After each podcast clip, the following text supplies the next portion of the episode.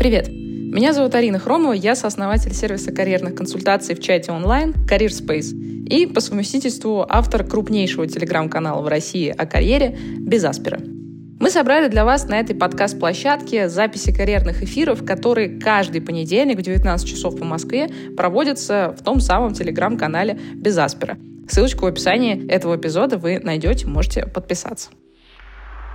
Каждый карьерный эфир — это ответы на вопросы про работу и карьеру от наших подписчиков. Чтобы я ответила, кстати, на ваш вопрос, заполните короткую форму в описании этого эпизода, и, возможно, уже в следующем эфире вы услышите на него ответ.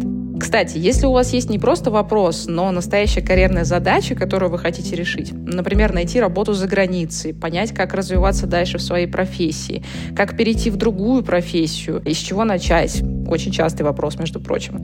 Да или просто вы хотите составить классное резюме или научиться писать сопроводительные письма. Приходите к нам в нашу карьерную поддержку от Career Space, мы со всеми этими вопросами и многими другими вам поможем. Кстати, целый месяц карьерной поддержки будет стоить 7990 рублей по специальному промокоду «Подкаст». А для сравнения, один час карьерного консультанта в среднем по Москве стоит от 5 до 10 тысяч рублей. А здесь с вами будет работать команда экспертов на протяжении целого месяца. В общем, все ссылочки на все вы найдете в описании эпизода.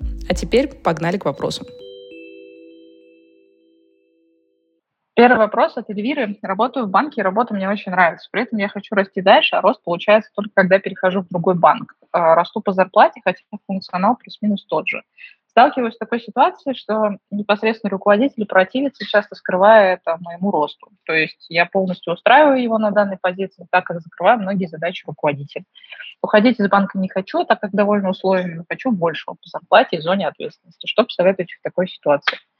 Но ситуация достаточно простая в том плане, что если ваш начальник не уйдет, то вы так никогда по карьерной лестнице, скорее всего, и не продвинетесь. Это вот кажется очевидным из того, что вы пишете.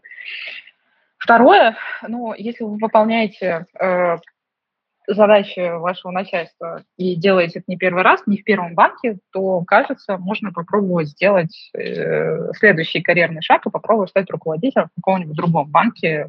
Ну, обычно это как происходит? Вы свой банк, если это большой банк, меняете на банк поменьше, зато у вас э, позиция становится побольше.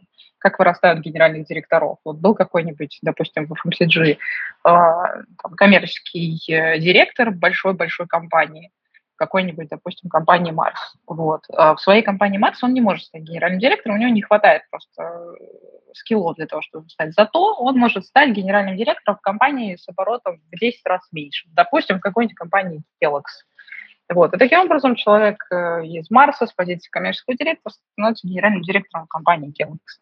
Вот ровно такая же ситуация, ровно так, такая же параллель работает абсолютно в любой функции. Так что подумайте насчет того, что, может быть, вам стоит попробовать себя в руководящей должности официально. Следующий вопрос от Ивана. Арина, привет, спасибо за возможность задать вопросы продукты, которые вы делаете.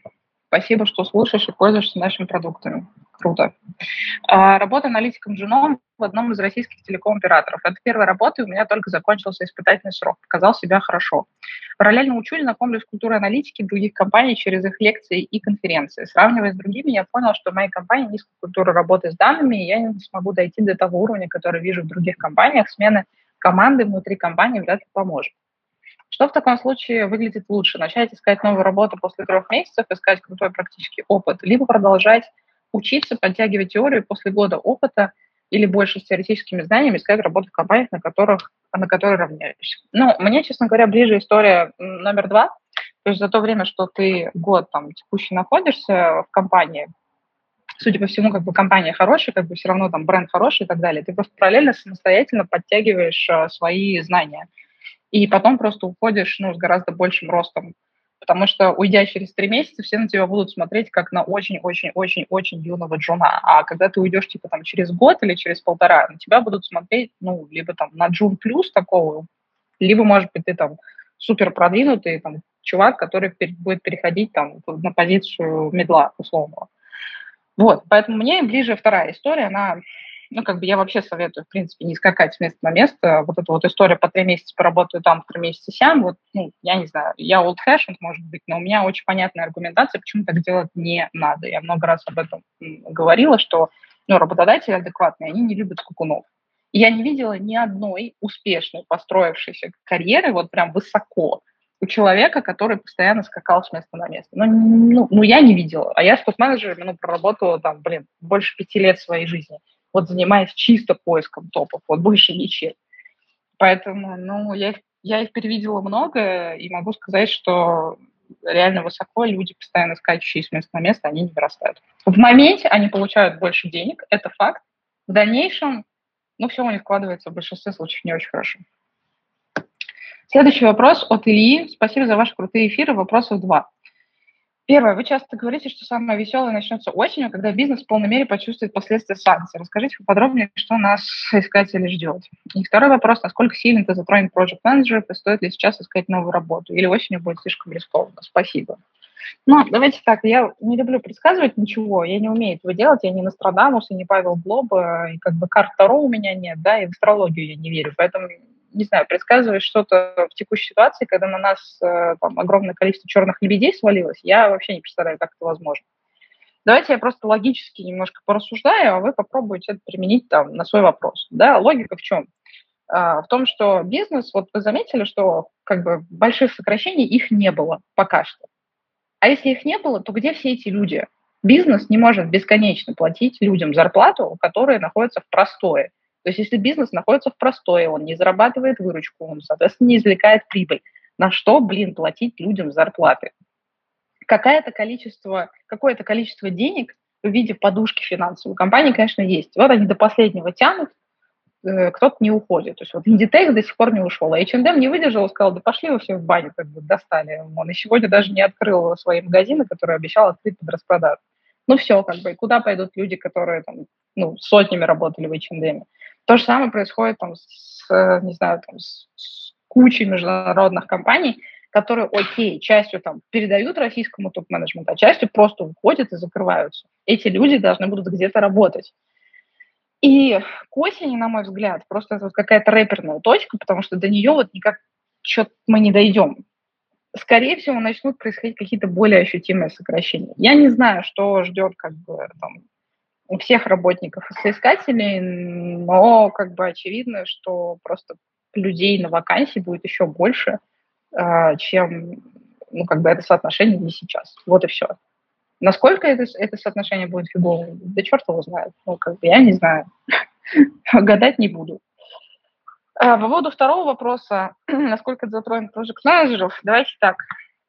Это затронет всех, кто напрямую не генерит деньги компании. То есть э, всех, кто деньги ест, а не генерит, это будет э, аффектить э, в большей степени. Всегда так было, есть и будет.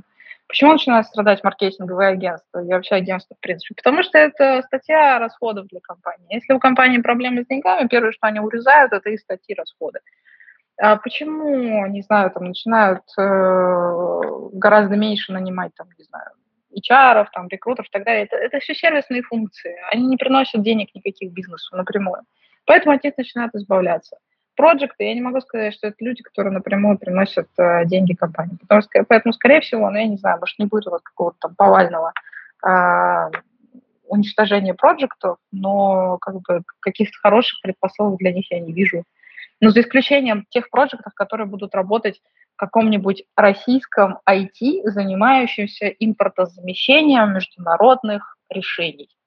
Вот, рабо- будем работать все на российской операционной системе Эльбрус какой-нибудь. Вот. вот, наверное, у этих людей все будет, в принципе, неплохо. А у всех остальных, не знаю, хороших предпосылок я пока не вижу. Следующий вопрос от Елизаветы. Здравствуйте, я работаю в консалтинге, весной вместе с компанией релацировалась в другую страну. По итогу, спустя несколько месяцев очень разочаровалась в новой стране, компании и работе в целом. Э, думаю о поиске работы в России, но физически это сложно сейчас сделать из-за высокой нагрузки э, загрузки на работе и морального состояния. Вопрос, если я просто уволюсь, приеду в Россию, немного отдохну и буду искать работу, насколько сложно будет объяснить потенциальным работодателям этот шаг? Если сошлюсь на возвращение из-за проблем со здоровьем, какова вероятность, что компания попросит подтверждение? Так, ну, давайте по порядку. Первое. Э, как бы сложно ни было, работу бы хорошо искать тогда, когда у вас эта работа уже есть. Я это повторяю постоянно, повторю и здесь. Понимаю, что может быть сложно и все такое, но вы абсолютно не застрахованы от того, что вы приедете в Россию и будете искать здесь работу полгода, а то и больше.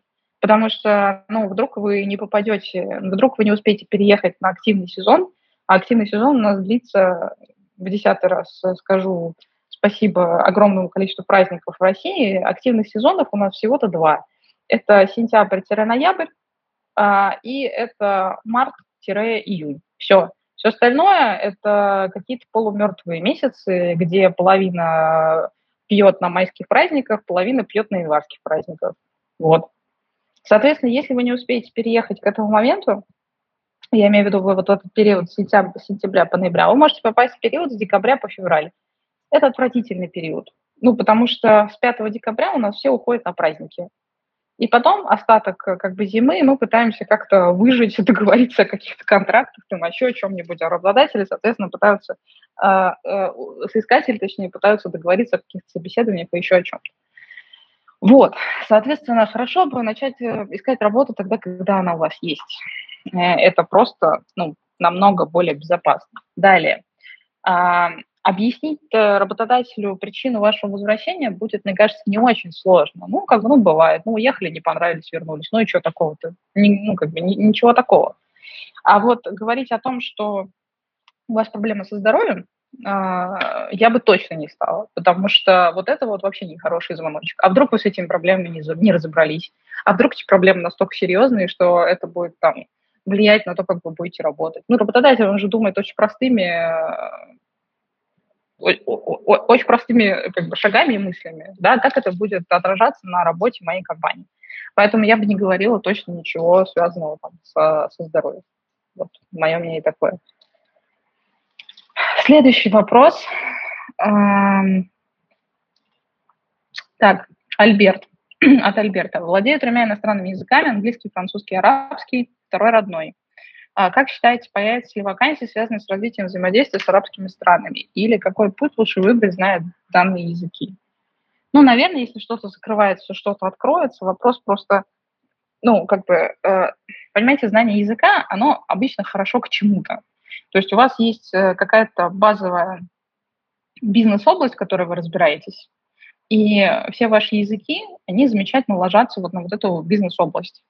А, а вот когда у вас просто языки, то кажется, что остается только история там, с переводчиком какого-то типа, вот, которые, нам, на мой взгляд, особо больших денег не зарабатывают, вот, и, ну, всегда были люди необходимые с арабским и французским. Ну да, сейчас понадобится чуть больше. Ну, как бы окей, это не game changer какой-то. Вот, поэтому хорошо, когда у вас есть э, вот область какая-то очень понятная знаний, и на нее уже наслаиваются языки. Вот это да, вот это работает.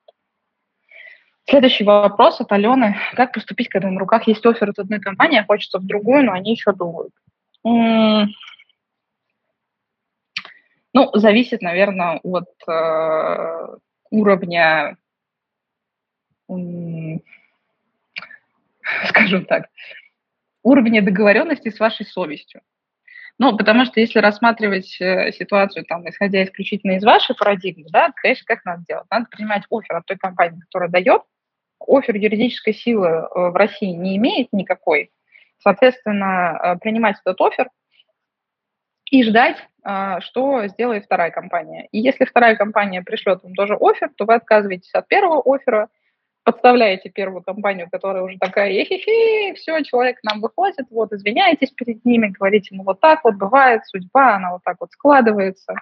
Вот, вас, скорее всего, в этой компании там, отмечают внутри в базе как недостойного кандидата, с которым лучше больше не связываться, но вам уже, скорее всего, все равно, потому что вы довольны и идете работать в другую компанию. Вот примерно такая схема. Это если рассуждать сугубо прагматично. В принципе, как бы в карьерных вопросах часто примерно так и приходится рассуждать. Есть как бы второй вариант, ну, вы просто э, как бы вы выбираете рисковать или не рисковать. Ну, то есть э, рисковать – это ждать от второй компании, не факт, что она вам что-то даст. Ну, очень часто можно так ничего не дождаться. И не рисковать, просто принимать офер, который у вас есть от этой компании, от первой, и все, идти туда работать. Следующий вопрос от Анны. Как научиться видеть э, влияние на бизнес? Вот я не просто вот это делаю, а это дало компании то и то. И здесь как будто важно понимать, как компания делает деньги, то есть понимать ее бизнес-модель. Что почитать, какие есть ресурсы, где объясняются разные бизнес-модели в разных сферах. Хочется узнать, как при переходе в новую сферу понять, как влиять на новый для меня бизнес, ранее незнакомый. Ну, слушайте, на мой взгляд, это не совсем академическое знание, то есть э, это во многом про насмотренность и во многом про критическое мышление. То есть вы просто постоянно приучаете себя мыслить критически и пытаться понять, как работает тот или иной бизнес. Вот просто постоянно. Знаете, вот как люди, которые в консалтинг готовятся, что они делают? Они идут по улицам и перемножают между собой цифры, которые нарисованы или написаны на номерах машин. Вот то же самое и вы. А, вы просто постоянно смотрите на бизнес, который вас окружает, и пытаетесь понять, как они работают.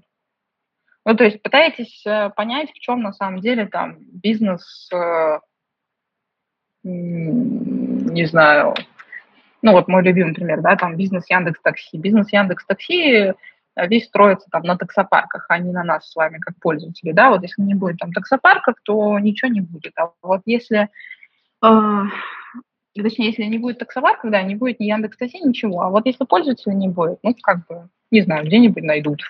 Вот, то есть бизнес Яндекс Такси, любого такси, он строится не на нас с вами, он строится на водителях. Основные клиенты Яндекс Такси – это водители. Вот. Или там, например, какой-нибудь кейс FMCG компаний, да, производственных компаний, на самом деле очень мало людей, которые, мне кажется, не работают в FMCG, понимают, что FMCG нам с вами ничего не продает, вот ноль. То есть вот производит компания Марс какие-нибудь шоколадки, она нам с вами ни хрена не продает, она продает ритейлерам. Вот она берет скопом, производит и, и продает ритейлерам, а дальше ритейлер уже продает нам. И вот насколько ритейлер хорошо нам продаст, вот настолько хорошо мы и купим. И, соответственно, бизнес FMCG – это не взаимодействие с нами, с B2C-пользователем, а взаимодействие с B2B, с ритейлером. И договоренности с ритейлером, на какую полку там лучше положить какой товар – где сделать какую-то дополнительную точку продаж, а сколько кто там больше денег предложит или каких-то условий для того, чтобы, не знаю, там шоколадки компании N лежали выше, чем шоколадки компании X. Вот. И вы просто, ну, как бы смотрите на мир пытаетесь понять, как этот мир работает. А, пытаетесь, пытаетесь переложить каждую привычную, в каждой привычной вам вещи пытаетесь искать что-то непривычное. И вот мне кажется, только таким образом можно вообще начать понимать, как, как работает э, бизнес-структура, бизнес-архитектура вокруг, э, вокруг вас. Вот. Не уверена, что, почитав какие-то книги, вы это поймете. Это, это про насмотренность. Вот, ну и, соответственно, приходя работать в какую-то компанию, вы пытаетесь понять, а, ну, как бы, в чем вообще суть бизнеса, в котором вы работаете. В чем там суть, не знаю, бизнес какой-нибудь e-commerce, да, это же, ну, там, логистика. В чем суть э, бизнеса там, любого, любой доставки еды? Это же логистика. Насколько хорошо у вас построены операционные процессы и логистика. Это все про логистический бизнес. Вот. Ну и примеров таких может быть тьма, конечно. Следующий вопрос от Анастасии. Арина, спасибо большое за вашу работу. Вообще видение рынка труда очень полезно. Спасибо большое, что слушаете. Заранее прошу прощения за то, что затрагиваю неприятную тему. Работаю в иностранном банке, а, у руководителя интимные отношения с моей коллегой. Все лучшие проекты, задачи, а также быстрые э, повышения достаются коллеге. А полностью разочарованы руководители и вообще в российской корпоративной системе. Раньше думала, что такие вещи возможны только в госструктурах, но никак не в иностранных организациях. Подскажите, пожалуйста, как дальше развиваться в такой ситуации, как говорить о повышении, когда руководитель всегда приводит пример коллегу, в связи с этим даже есть мысль о релокации в Европу. Как считаете, возможны ли такие вещи на иностранном рынке? Ну, как бы везде же люди, правильно? Не только в госкорпорациях. А, просто, ну, конечно, обычно в международных компаниях есть такая вещь, как compliance, да, compliance – там, не знаю, комитет, который регулирует в том числе вот такие сложные вещи, там, чтобы не было конфликта интересов, чтобы не было там интимных отношений на, на работе и все такое. Вот. Ну, что бы я здесь посоветовала сделать? Ну, увольняйтесь, ну, что, что, что ты еще сделаешь? Ну, то есть э, как это, это же не является здоровой, э, здоровой прозрачной конкуренцией. Не является. Что бы ни делали, ну, ну, извините, как бы у вас тут два варианта, простите меня за грубость, да, либо идти по стопам вашей же коллеги, вот, соревноваться с ней в немножко другом, нежели в профессиональном поле, да, ну, либо как бы соревноваться в профессиональном поле, но не в этой компании, потому что, ну, кажется, что это немножко бесполезно. Вот.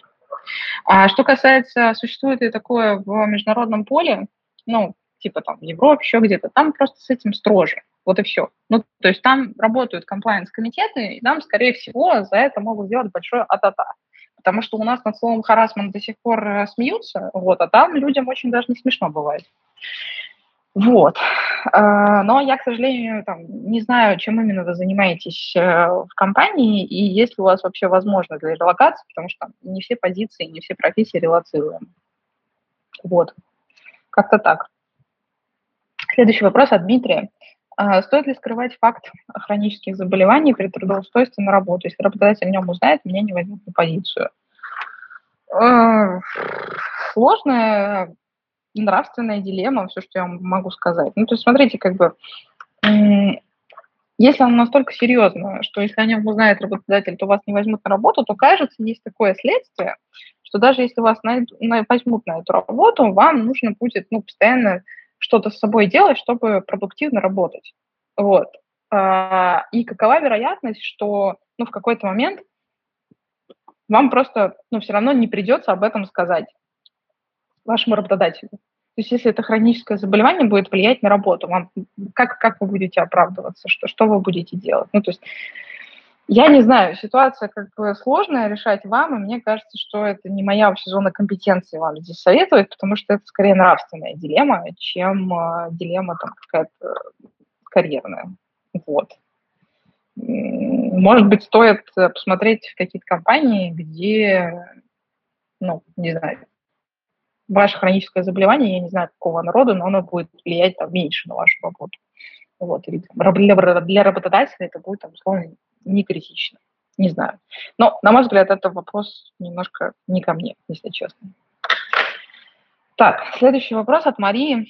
А, Арина, спасибо большое за эти еженедельные встречи. Пожалуйста, спасибо, что слушаете. Вопрос следующий.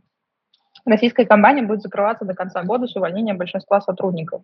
Лучше сейчас искать, переходить на новую работу а, с увольнением по собственному желанию или дождаться выплат по сокращению. Переживаю, что если ждать, то это будет поздняя осень, когда на рынке особо и так нет вакансий.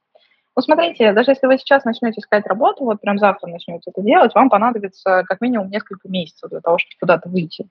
По-разному в разных профессиях бывает, но это там сейчас может запросто быть полгода. То есть кто-то находит за три месяца, он молодец, а кто-то за полгода найти не может. Поэтому в любом случае я бы советовала начинать искать что-то сейчас, просто присматриваться, ходить по собеседованиям, а, где-то откликаться, ну, что-то смотреть, потому что ну, абсолютно не факт, что вы потом выйдете и за там, пару месяцев оп-оп и найдете новую работу. Вообще не факт.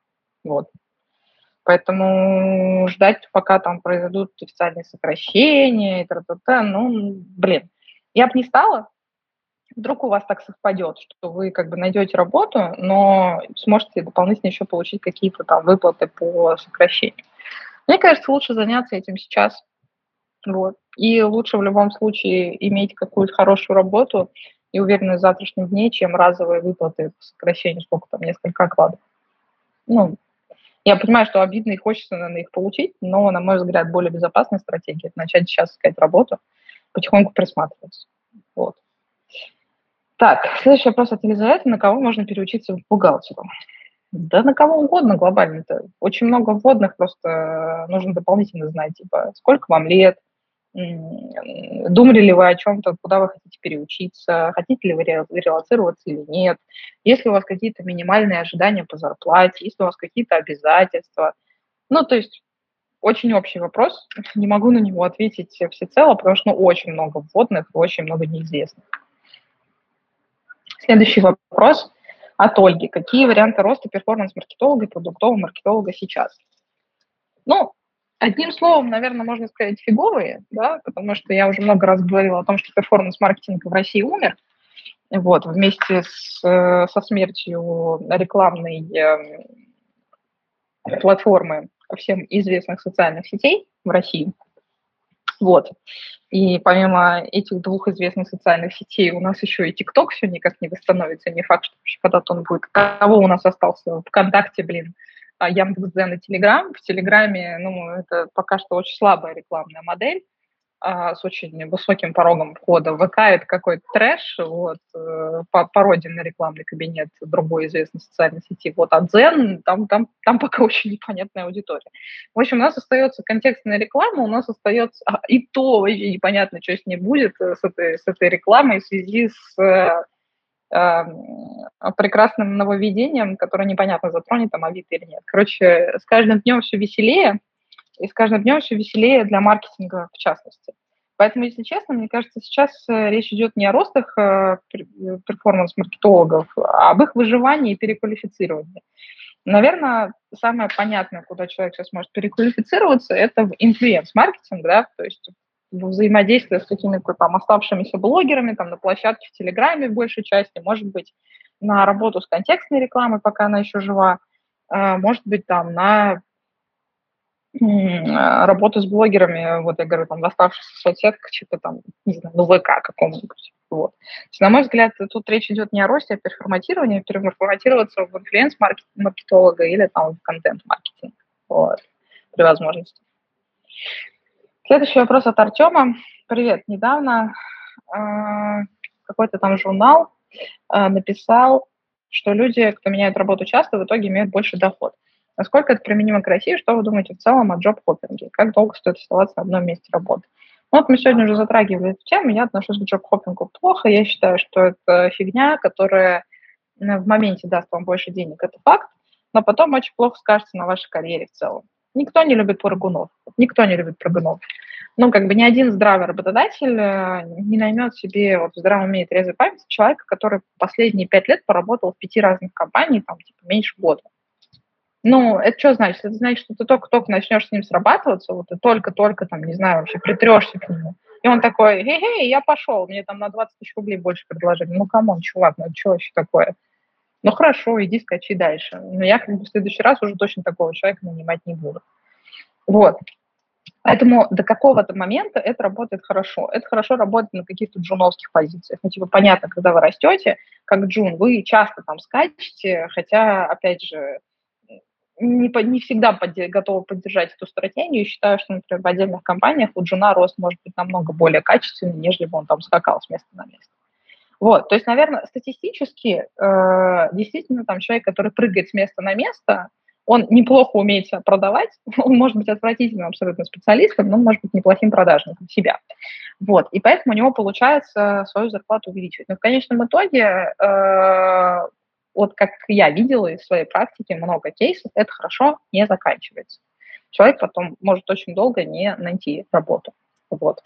Или скакнуть за деньгами куда-нибудь туда, что вообще потом не продается ни в какую. Ну, в какую-нибудь серую тему, э, в какую-нибудь, э, фиг знает какую компанию, живущую на откатах, которая потом никак не продашь нормальному работодателю.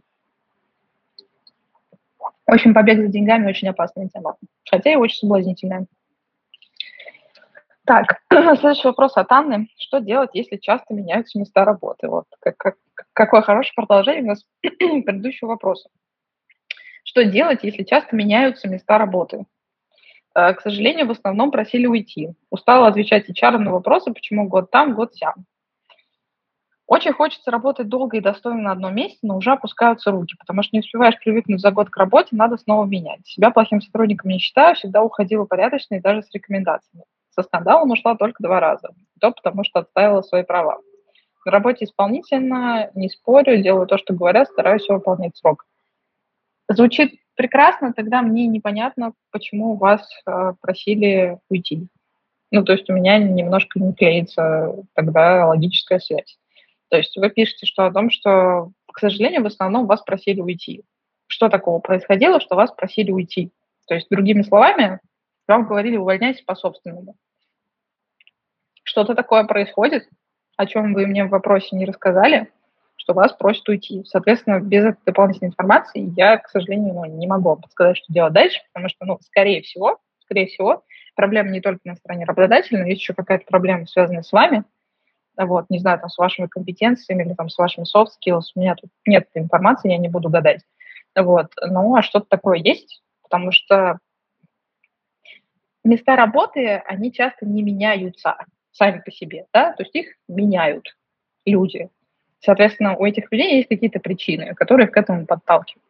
Вот. И интересно, какие причины здесь. Следующий вопрос от Елены. Спасибо за очень живые и интересные разборы. Пожалуйста, спасибо, что слушаете. Посоветуйте, как быть, если начальник замыкает все дела и задачи на себе, из-за этого перегружен, срывает обязательства или просто не отвечает потом. Ситуация, что после изменений в компании дали больше зон ответственности, сменив формального руководителя на нового. И реально не получается что-то делать, так как все вопросы в конечном итоге требуют обсудить с новым начальником. Пыталась через личное общение с бухгалтерией, HR, другими отделами, все тоже жалуются, что все замыкается на нем. Можно ли что-то с этим делать или и как подходить к решению такого? Или лучше искать новый вариант, чтобы с начальником был контакт? Внутри компании искать не вариант, так как новый начальник по факту глава всей компании. Слушайте, ну я не верю, что взрослые люди меняются, да, и что вы можете поменять стиль управления вашего начальства – если он вас не устраивает, вряд ли вы его поменяете. То есть вы либо адаптируетесь к этому, либо вы ищете новое место и выстраиваете отношения с тем начальством, которое вас устраивает. Ну, по-другому вряд ли будет. Ну, это же не маленький мальчик, да, с которым можно прийти и сказать, ай-яй-яй, вот так вот больше не делай, на себя все задачки не, не замыкай. Ну, конечно, это так не сработает.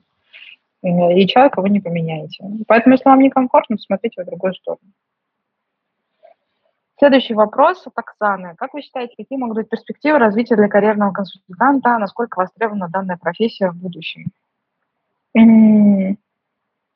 Давайте я сейчас очень жестко пошучу. Я надеюсь, что карьерных консультантов в России не останется, потому что будет исключительно карьерная поддержка Career Space, где будут работать исключительно проверенные люди по охренеть какой э, методологии, вот, э, созданной, собственно, нами же в Career Space по работе с людьми.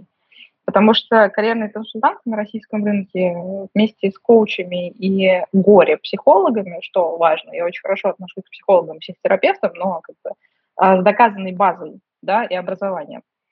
А, так вот, э, горе-психологи, коучи и карьерные консультанты – это абсолютно дикий рынок на российском рынке, который ну, работает просто, вот я не знаю, Кашпировский отдыхает. И меня это дико бесит. А, меня бесит, что люди платят огромные деньги а, людям, которые вообще не понимают, самое главное в том, как работает бизнес. Потому что, на мой взгляд, все карьерное консультирование оно строится от понимания того, как работает бизнес. Еще раз, профессия – это всего лишь производная от бизнеса. Если бы у бизнеса в какой-то момент не появлялась задача что-то делать, то не появлялось бы никаких профессий. Соответственно, карьерный консультант обязан глубоко и хорошо понимать, как работает бизнес. Раз, два, три, четыре, пять. И поэтому меня так бесят, блин, карьерные консультанты каких-нибудь карьерных центров онлайн-школы, которых я недавно писала, где, ну, абсолютно невменяемые карьерные консультанты, которые букву от цифры отличить не могут. Ну, то есть это, это вот люди э, с туннельным мышлением, у которых нет абсолютно никакого бизнес-кругозора, как они могут что-то посоветовать другим людям по развитию своей карьеры. Я не понимаю. Ну, то есть э, есть как бы хорошие онлайн-школы, я о них несколько раз уже говорила, они занимаются вот своей там узкой, ну, узкой направленностью, кто-то разработкой, кто-то там аналитикой, кто-то там дизайном. Но вот эти вот огромные конгломераты очень часто, не всегда, среди них тоже есть нормальные. Я, например, считаю, что методология Яндекс Практикум, они плюс-минус нормальные. У них там есть хорошие курсы, я их уважаю. Но есть прям тройка, которую агрегировала всем известная IT-компания российская, которая просто на дух не переношу. Но я считаю, что там, ну, там, не будем показывать пальцем, но, но это какой-то трэш. Ну, то есть как, э, как, как, как с таким как бы, количеством булшита, которое они делают, они еще живы, я, я не знаю. Они не просто живы, еще зарабатывают неплохо. Вот. А, соответственно, возвращаясь к вашему вопросу, если как бы человек классный карьерный консультант, то он всегда будет востребован. Для того, чтобы быть классным карьерным консультантом, я считаю, есть два пути. Первое, надо было быть либо executive search консультантом, который работал с топами и понимал, как от джуна человек растет до топа, и очень много бизнес-контекста имеет. Либо надо быть вообще человеком из бизнеса. То есть вы там дошли до какой-нибудь позиции вице-президента почему-нибудь, потом стали там карьерным консультантом. И справедливо берете по 150 тысяч рублей за час э, консультации, вот, потому что вы обладаете уникальным знанием. Вот. В любых других случаях, ну, я очень скептически к этому отношусь. Я реально постоянно мониторю э, всех карьерных консультантов, которые есть на российском рынке, и когда я искала себе людей в команду, когда мы только запускали карьерную поддержку, вот, мне было безумно сложно. Ну, просто безумно. Я перелопатила все, что есть на рынке. И 99% это просто трэш. Вот.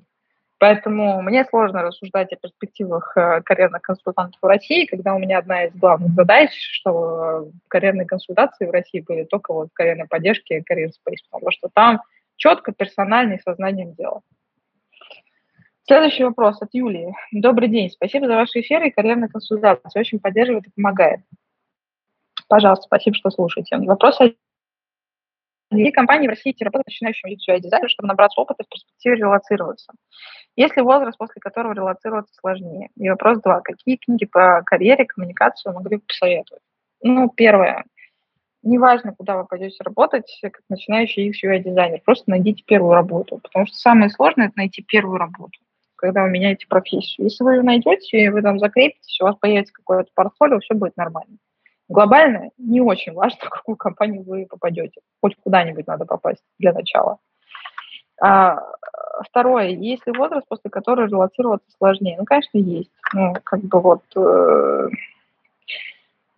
давайте так, э, морально релацироваться, мне кажется, после там, 35 лет достаточно сложно. Просто потому, что ты очень долгое время э, находился в совершенно другом контексте. И адаптироваться к новому контексту крайне сложно. Вот. А, и чем старше человек, тем сложнее к этому контексту адаптироваться. Даже не с карьерной точки зрения. С карьерной точки зрения за границей там, к возрасту намного более лояльные отношения, чем в России. А вот с точки зрения адаптации к людям, к их культурному коду, вот это сложно. Касательно книг по карьере коммуникации, ну, почитайте, не знаю, Гарвардский метод переговоров, это по тому, как там взаимодействовать на деловых переговорах, как, как отстаивать свою позицию. Почитайте, сначала скажите «нет». Это там про продажи, про продажи своих идей в частности. А как надо продавать людям свои идеи, как нужно людям продавать свои продукты. С точки зрения карьеры, ну, вот есть э, отличная книга «Окружи себя лучшими» бывшего партнера а, executive search компании глобальный Игон Зендер. Вот. А, можете почитать ее. Она классная про то, как важно окружать себя классными людьми, потому что они формируют в том числе и ваши карьерные перспективы.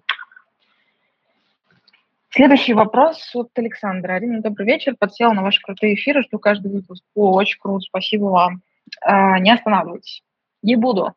Вопрос. Вы часто говорите, что релокация доступна работникам хардовых IT-специальностей, разработчики, аналитики, виз-дизайнеры. Какие сейчас шансы и возможности в плане релокации есть у менеджеров, которые работают в IT-компаниях, но занимаются маркетингом, пиар-проектами, которые не планируют переобучаться на хардовой профессии? Я, например, понимаю, что разработка аналитика – это просто не мое. Я в 30 плюс лет на UX-дизайнера учиться с нуля без базового образования тоже не вариант. Какие возможности посоветуете рассмотреть в этом случае? Но возможностей-то, кстати, очень мало на самом-то деле при таком раскладе, потому что, ну, пиарщики не релацируемая профессия, маркетинг практически, ну, ну, окей, маркетинг, если это перформанс-маркетинг, и вы гениальный перформанс-маркетолог, то можно попробовать. Но глобально это сложно, потому что маркетинг э, за рубежом не очень котируется. Наш российский, тысячу раз объясняла, почему, потому что э, гораздо сложнее у них людей в онлайне привлекать, чем у нас, и компетенции должны быть сильнее. У нас, например, намного более сильная разработка, аналитика, но маркетинг сильнее на западных рынках. Вот. А управление проектом – это коммуникация. Вам надо коммуницировать с людьми, которые говорят на своем родном языке. Для вас это не родной язык. Бешеная конкуренция, на проект-менеджеров, продукт-менеджеров релацироваться крайне сложно. Просто, ну, просто умопомрачительно, как сложно. А, надо быть, ну, очень хорошим спецом, как бы, для того, чтобы это сделать. Поэтому, на самом деле, вариантов очень мало. Поэтому я и говорю, что для тех, кто хочет релацироваться, вариантов два. Либо хардовые как бы, специальности, либо если вы там джун э, и только-только заканчивали бакалавриат, то поступайте в магистратуру и начинаете карьеру там с нуля, либо, ну, переезжайте по каким-то профессиям синего воротничков, что называется, вот, которые мало завязаны на квалифицированный труд. К сожалению, к сожалению, ситуация не самая утешительная. А, так, следующий вопрос от Анары. 12 лет работы в региональном вузе, кандидат экономических наук. На данный момент учусь в магистратуре ВШЭ по направлению управления образованием. Хочу релацироваться, сменить сферу деятельности преподавательской, но не понимаю, куда и с чего начать. А, так, э, не поняла, как вы хотите релацироваться, то есть будучи кем?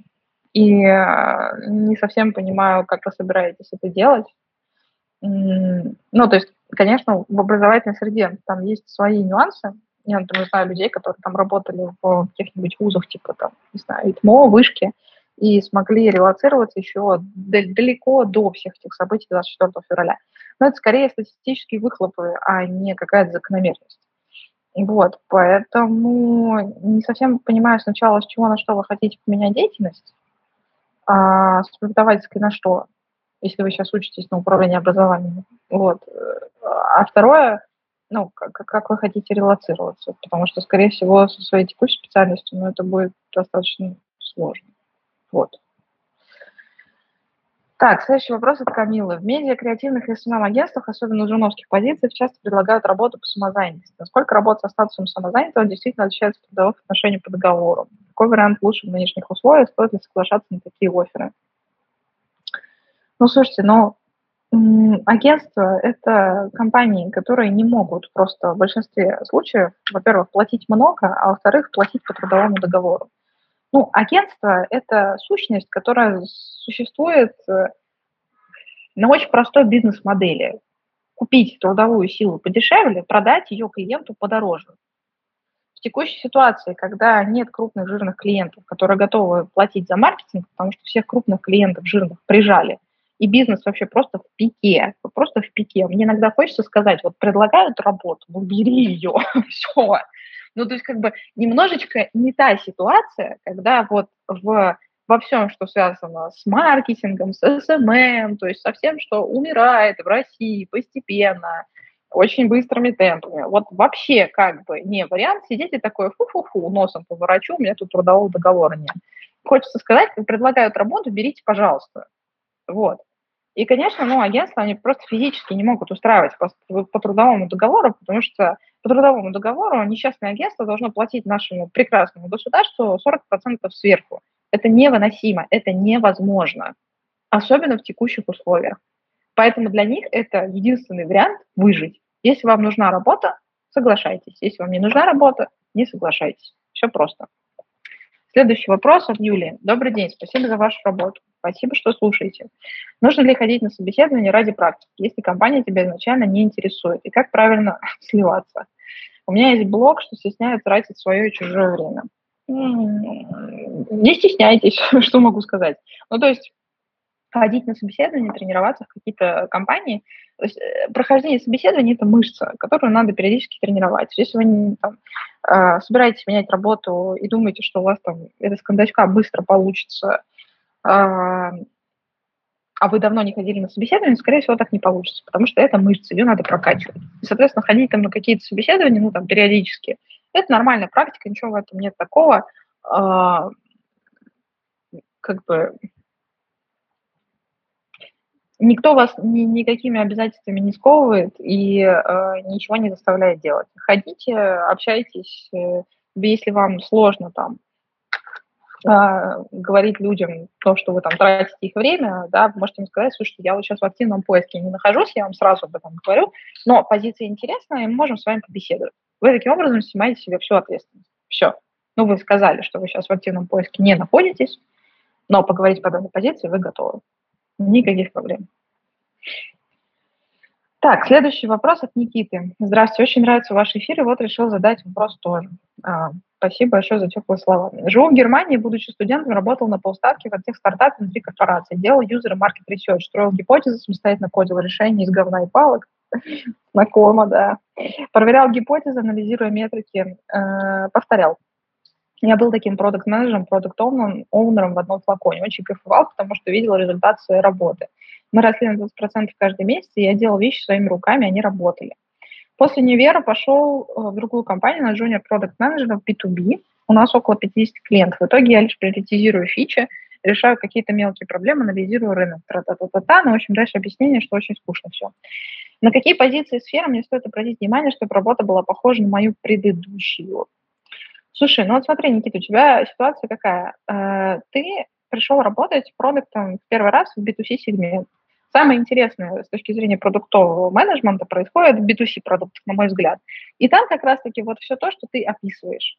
Ключевая вещь, ключевая разница, что ты сначала работал в B2C продуктах, а теперь работаешь в B2B. В B2B продукт менеджмент работает совершенно по-другому. Это, ну, как бы гораздо более процессуальная история, больше похожая на project management, а не на product management. Соответственно, если ты хочешь, чтобы у тебя было как на предыдущем месте работать, тебе просто надо идти работать э, продуктом, а может быть, тебе даже подтянуть аналитические скиллы стоит и пойти поработать там продуктовым аналитиком, но в B2C стартапах, в B2C сегмент. И тогда ты получишь вот именно то, что ты хочешь. Вот тот самый драйв, работу там с market э, user research, там, построение гипотез и так далее. Это все B2C стартапы, большей частью, не, не корпоративные B2B решения, потому что, скорее всего, вот ты сейчас работаешь в каких-то корпоративных B2B решениях. Вот. Следующий вопрос от Олега. Как аспиранту выстраивать карьерный путь, если работать в институте не хочется?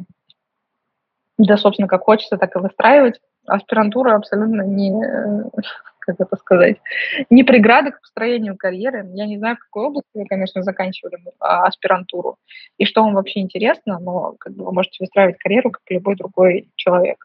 Абсолютно.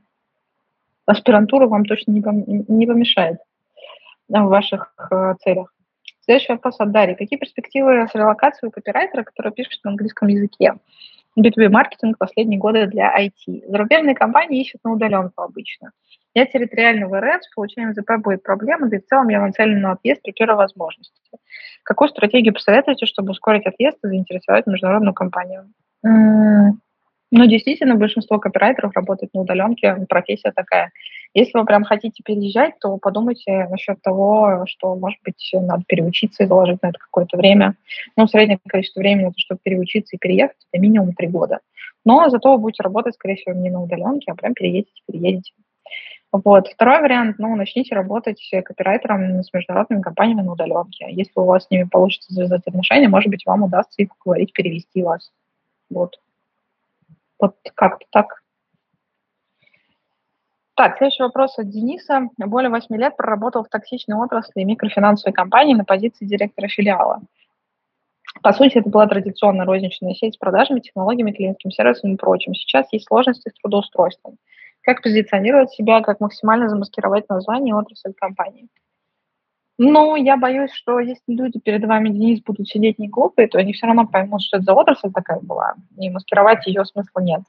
Я бы скорее задумалась о том, а, что действительно все то, что вы описываете, это ну, там, микрофинансовая компания, организация и так далее, да, там, к ним можно относиться по-разному, но глобально это всего лишь традиционная розничная сеть с продажами, технологиями, клиентским сервисом, вот эти вот все. Соответственно, продавать надо вот это условно, я могу как угодно относиться к ставкам на спорт в России, вот, и знать всю их подноготную, как они в России работают, и считать их там, ух, какими нехорошими людьми. Но я не могу отрицать того факта, что у них охренеть какой сильный маркетинг. Вот. И э, отлично работает на ту аудиторию, в которую они целятся. Это безумно богатые компании. То же самое здесь. То есть то, что сама индустрия серая, там, еще какая-то сомнительная репутация, совершенно не говорит о том, что инструменты, которые там работают, плохие. Нет.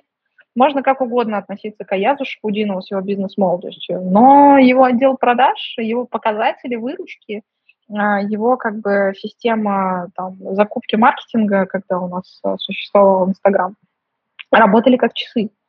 Поэтому можно говорить что угодно, но если инструменты рабочие, то умный работодатель, э, как бы, ему будет все равно, в какой компании вы работали, если вы знаете, как, ну, как, как инструментами управлять. И я бы вот давила на это, давила бы на сильное, а не прикрывала бы слабое.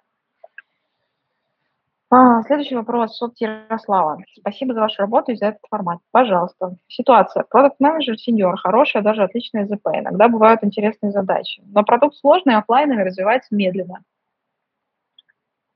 В связи с этим медленная прокачка в скиллах и набивка ачивок к портфолио. Стоит ли сейчас что-то искать или пересидеть, так как на рынке мало вакансий, много кандидатов, и сейчас большой риск менять работу? Или вообще сиди, не дергайся и зарабатывай. Заранее спасибо за ответ. Ну, я бы точно просто не советовала переходить э, там, куда-то очень резко. То есть, если вам что-то интересно, вы можете походить по позициям, вдруг что-то там приглянется, вы а, с кем-то поговорите, про что-то там пособеседуетесь и так далее, окей. Вот. Эм, но я бы это делала все в пассивном таком варианте. Ну, то есть у вас есть стабильная, хорошая работа, зарплата, все хорошо, работаете работу, все замечательно. А если вам что-то интересно еще помимо, ну, ходите в спокойном темпе на собеседование, узнавайте про какие-то новые позиции. Следующий вопрос от Полины. Добрый день. Большое вам спасибо за такие интересные содержательные публикации, ответы на часто задаваемые вопросы. Пожалуйста, спасибо, что читаете и слушаете. В предыдущих ответах часто слышала, а, что российский рынок труда иджистский, и в связи с этим должна быть определенная стратегия своего развития, чтобы к 45 годам иметь подушку безопасности. Да, это правда, я действительно так считаю. Мой вопрос про европейский рынок, э, про европейский рынок FMCG. Есть ли там такие же тенденции, или же он намного более толерантен кандидатам в возрасте, претендующим на позицию senior менеджер и выше, соответствующим опытом, конечно же? Конечно же, европейский рынок гораздо более толерантен к людям разного возраста, ну, имеется в виду, особенно там, к людям 40, 45, 50 плюс и так далее, просто потому что люди в это время свои первые позиции начинают занимать, понимаете, там темп жизни совершенно другой. А, у нас люди там, к 20, не знаю, там, 6-27 годам часто двое детей имеют, там, законченное образование, какую-то карьеру, иногда даже топ-менеджером становятся уже к этому, к этому времени, там, или собственные бизнесы делают. В Европе, например, да, вот я жила там какое-то время в Италии, люди к 26-27 годам, блин, первый раз из бакалавриата выпускаются. Понимаете, то есть э, сопоставим уровень как бы расслабленности э, жизни? Конечно же, нет. Соответственно, там к 30, с, с каким-то лет они только там свои первые позиции начинают нормальные вменяемые получать. К 35-40 они там middle менеджеры. И вот только где-то к 45-50 самые толковые из них начинают получать свои первые действительно классные а, позиции топ-менеджеров. Поэтому, конечно же, там практически в любой индустрии, не только в FMCG, отношение к людям к 45 плюс вообще абсолютно другое, нежели а, нежели в России. Они там 45, блин, женятся в первый раз. У меня недавно один знакомый итальянец, тоже как раз там топ-менеджер, а, который итальянец, но работал в России, в 45 лет женился. Ну, как бы, первый раз женился человек. Вот, а у нас к этому времени там развестись три раза успевают. Темпы жизни, да, и, ну, простите за грубость, э, но продолжительность жизни, да, в том числе, оно сильно влияет на то, как выстраивается карьера людей в той или иной стране, в частности. Вот. Следующий вопрос от Павла. Здравствуйте. Насколько реально сейчас найти работу в ЕС или США или в Канаде для аудитора с российским гражданством? Есть ли примеры успешного поиска у вас на похожей позиции? Есть такие примеры, если вас релацирует компания, в которой вы работаете, международная. То есть вы работаете, допустим, аудитором в какой-нибудь большой четверке, и вот вы подрядились, и есть у нас знакомые ребята, которые через большую четверку уехали в другие страны, также аудиторами. А, в противном случае шансы достаточно малы, потому что финансисты – это не самая релацируемая процесс, профессия. Да, это там, больше шансов, скажем так, чем у продажников и у юристов с пиарщиками, но это не самая простая профессия для релокации. Следующий вопрос. Какие знания и навыки наиболее важны, чтобы податься на стажировку в отдел аудита компании большой четверки? Нынешний КЭП технологии доверия и прочее, да. Вопрос от Ольги.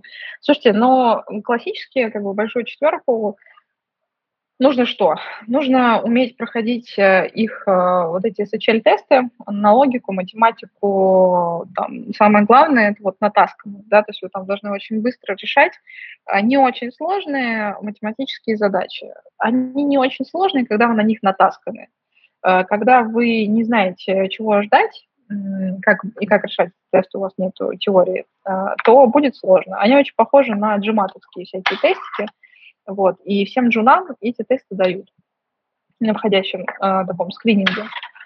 А далее, ну, обычно для э, направлений всех связанных с финансами, так или иначе, э, требуют, ну, там, знания корпфина, вот, скорее всего, там, вы, наверное, по образованию финансист, вот, и, ну, как бы, знания корпфина, а также там финансового моделирования, ну, каких-то основных базовых финансовых дисциплин.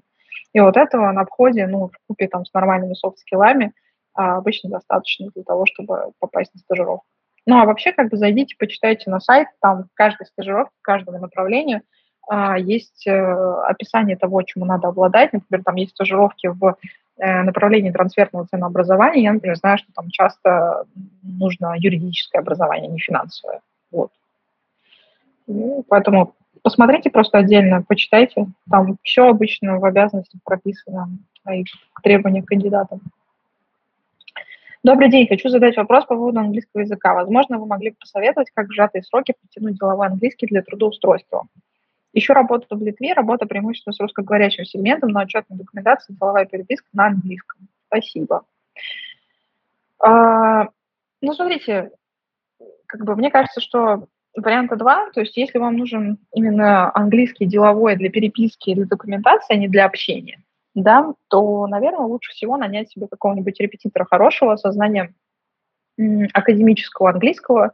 У меня, например, в вышке, когда я училась, у меня было просто 10 разновидностей английского за 4 года. У меня был академ английский, у меня был английский для, э, ну, типа, чисто бизнес-английский, причем разных уровней. Был, английский, где надо было а, Э, различать э, акцент индуса и акцент мексиканца. Вот. Был медиа английский, где надо было а, уметь э, читать прессу и уметь писать такие же статьи, как в прессе, а у них там ну, свои сложности а, с языком, заголовками, как они это формируют. Ну, в общем, у меня была куча разного английского, и вот из своего опыта я могу сказать, что просто идете на сайт Высшей школы экономики, вбиваете там на кафедре какого-нибудь там, не знаю, экономики или там просто кафедры иностранных языков, преподаватели английского языка, находите этих преподавателей, пишите им на почту и говорите, хочу у вас в репетиторы. Вот, и все. И эти люди очень хорошо знают, как прокачать вам деловой английский. Сжатые сроки, быстро, хорошо, ну, как бы, я знаю, мне кажется, английский там на уровне C1, C2 только потому, что у меня просто было потрясающее количество а, разных разновидностей бизнеса английского в вышке с классными преподами. Вот, сходите к таким вот преподам и по репетиторстве усердно месяца три. Если вам нужен разговор на английский, вы просто поболтать, то, блин, просто погружайте себя в англоязычную среду просто смотрите фильмы только на английском, слушаете музыку только на английском, а, идете в Skyeng и разговариваете 7 дней в неделю с носителями языка, и это вот как бы это другой формат. Вот. Но для деловой переписки вам нужен, скорее всего, хороший академ английский. Следующий вопрос от Марии. Добрый день. Куда уйти врачу из медицины? 48 лет, высшее медицинское образование, кандидат медицинских наук. Вариант медпредставителя фармфинг к продажам для себя не рассматриваю, хотя это пусть стандартный. Есть интерес к IT, аналитик данных, работала с массивом медицинских данных и их анализом, ставила задачи программистам. Советуете учиться самостоятельно или без онлайн-курсов не обойтись? Реально ли будет трудоустроиться? В практической медицине оставаться точно не планирую. Может быть, у вас есть советы и полезные размышления.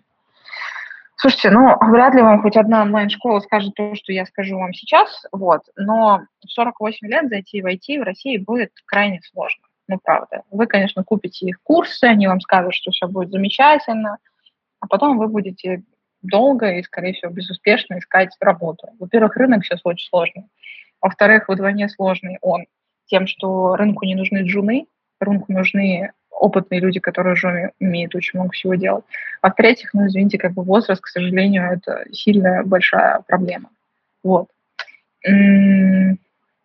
Не знаю, я в таких случаях всегда думаю, э, предлагаю подумать, а есть ли что-то за пределами найма вообще, что вы могли бы делать самостоятельно, что могло бы вас замечательно кормить, вот, без каких-либо э, историй в найме. Вот. Есть ли что-то такое, или, по крайней мере, может быть, там, стоит как-то порассуждать на эту тему, там, пообщаться с супругом, с детьми, если есть такая возможность. Потому что с переобучением после 40 лет э, Бывают, конечно, случаи, где люди находят работу, но это ошибка выжившего. И эту ошибку выжившего потом пихают э, во все страницы, как типа там успешный успех.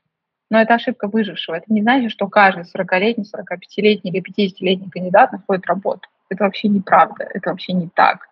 Но, конечно, вам об этом никто не скажет, потому что э, вам как бы скажут, вот плати рассрочку, за онлайн-курс там 300 тысяч рублей, и будьте счастье.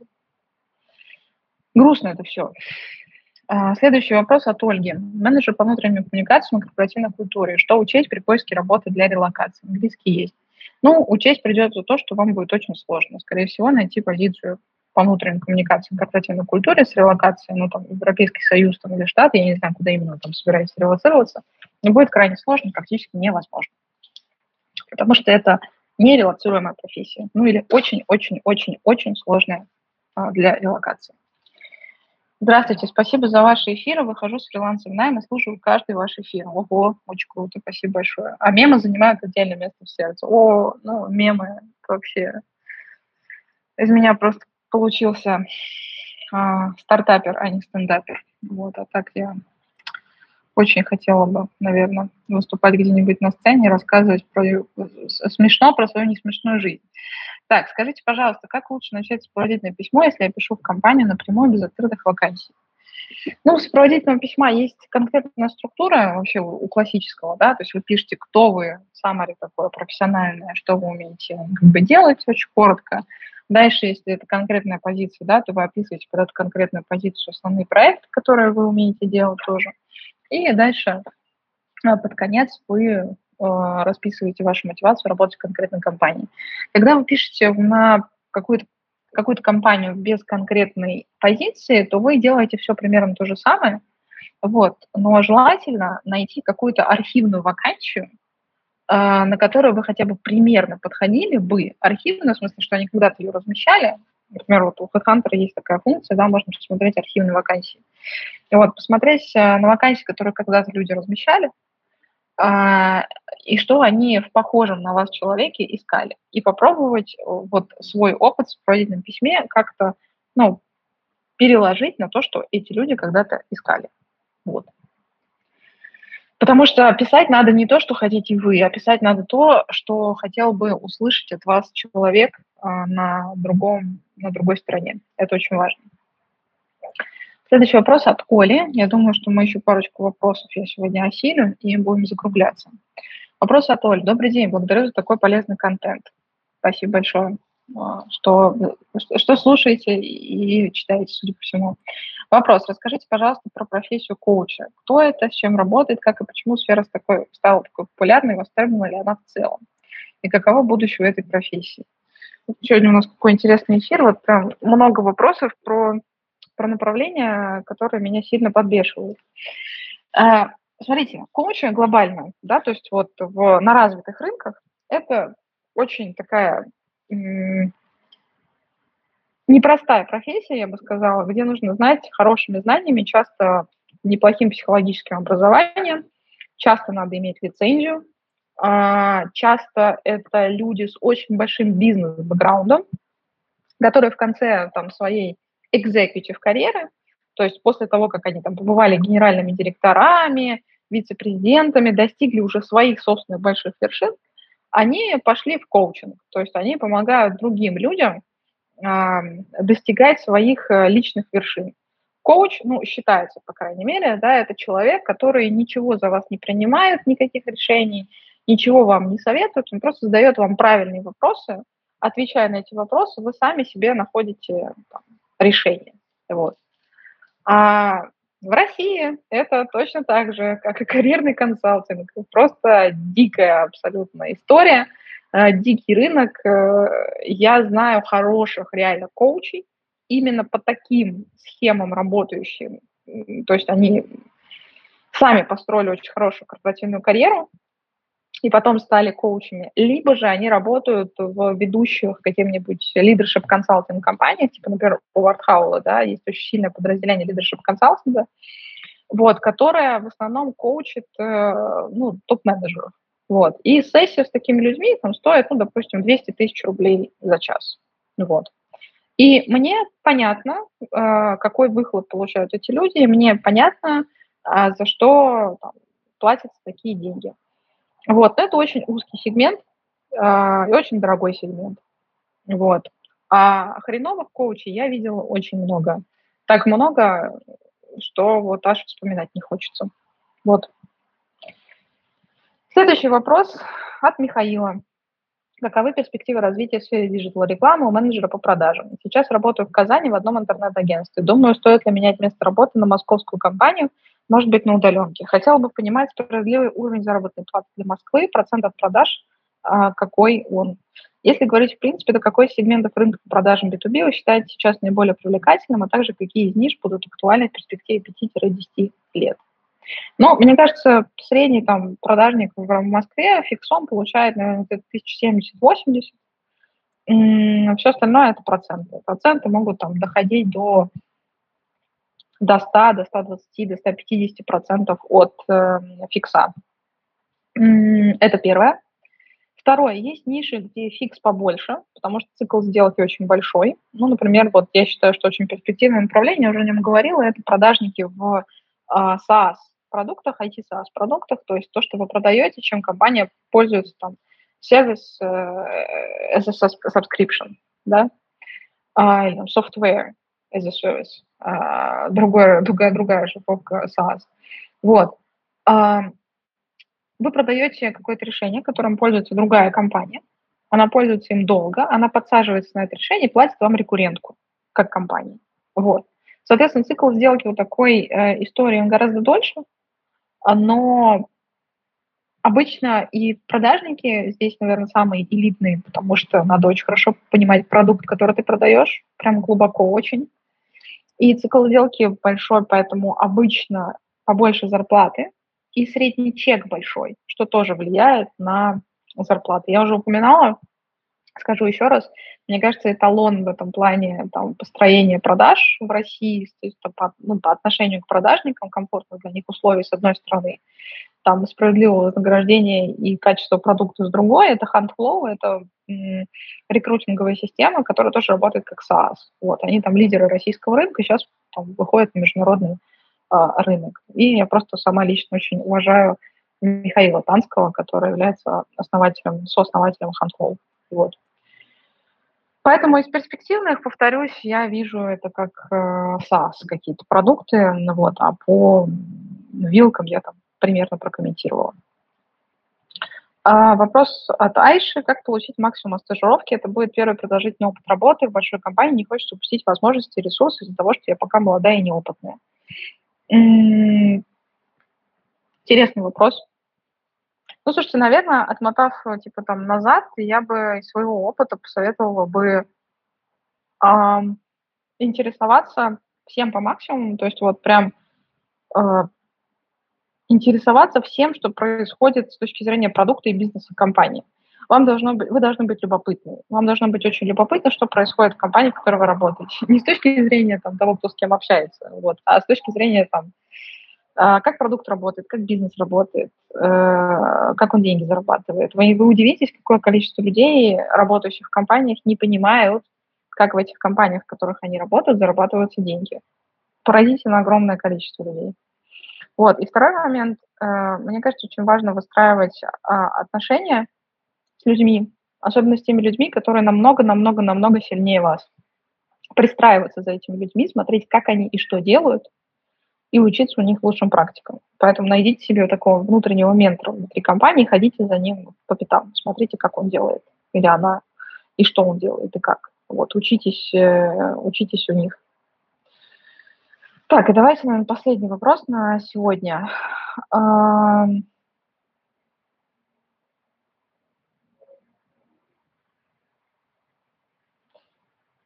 Так, 8 лет работы в тендерах, но очень хочу работать в школе учителем. С чего вообще начать а, и какие могут быть преимущества в резюме? Психологического и педагогического образования нет, есть аспирантуры, два высших. А, вопрос от Олеси. Ну, блин, какое прекрасное у вас желание, Олеся. Прям большое мое уважение. Слушайте, ну, во-первых, насколько я знаю, для того, чтобы работать в школе, вообще не должно быть психологического педагогического образования. Я не знаю, хорошо это или плохо в российской действительности, но тем не менее – Достаточно просто высшего образования. Это, это первое. Второе, есть такая программа, которая называется э, «Учитель для России», и через нее э, очень много молодых специалистов, которые только закончили вуз, например, да, э, шли и преподавали какое-то время в школах. Я не знаю, можно ли после этой программы остаться, но сама программа была очень прикольная, на мой взгляд. Не знаю, жива ли она или нет. Кажется, кажется что жива. Надо погуглить. Но, в общем, на мой взгляд, с, с тем, что у вас есть аспирантура и два высших образования, вообще как бы не должно быть никаких проблем с тем, чтобы устроиться э, в нормальную там, школу. Вот. Просто надо сделать нормальное резюме и начать рассылать свое резюме в эти же, в эти же школы, сделать себе там целевой список школ. Я уже рассказывала, как раз, кажется, кейс, писала о нем, что у меня есть знакомая учительница, которая является сестрой моей учительницы, которая у меня преподавала в школе. Вот. И она, ну, как бы, я помогала ей найти работу, и мы с ней вот делали все то, что, все то же самое, что мы делаем в обычном бизнесе, да. Я имею в виду, когда мы ищем работу с человеком там, в бизнесовой структуре. Мы там сделали резюме, то есть определились с тем, кто мы, что мы ищем, э, сделали резюме, подготовили сопроводительные письма, редактировали сопроводительные письма под каждую школу, составили целевой список компаний в эти школы рассылали. Проходили интервью, собирали обратную связь, вели Excel-табличку. Все вот просто вот по классике э, жанра. Вот, в результате, как ну, там, человек э, уехал из э, своего региона депрессивного в Москву и получает там зарплату сейчас раз в 10 больше, в прямом смысле этого слова раз в 10, потому что в регионах учителя получают там 12 тысяч. Вот, а, и, ну, как бы попал там в одну из лучших э, московских школ. Вот. Так, ну что, мы на сегодня тогда, э, думаю, закругляемся, да. Напомню, что у нас э, есть э, сервис карьерной консультации в чате онлайн. Это наша карьерная поддержка. С помощью него вы можете решить любую вашу карьерную проблему. А с вами была я, Арина Хромова, сооснователь сервиса Career Space по поиску э, работы и развитию карьеры. Хорошего вечера понедельника и грядущей продуктивной недели. Пока-пока.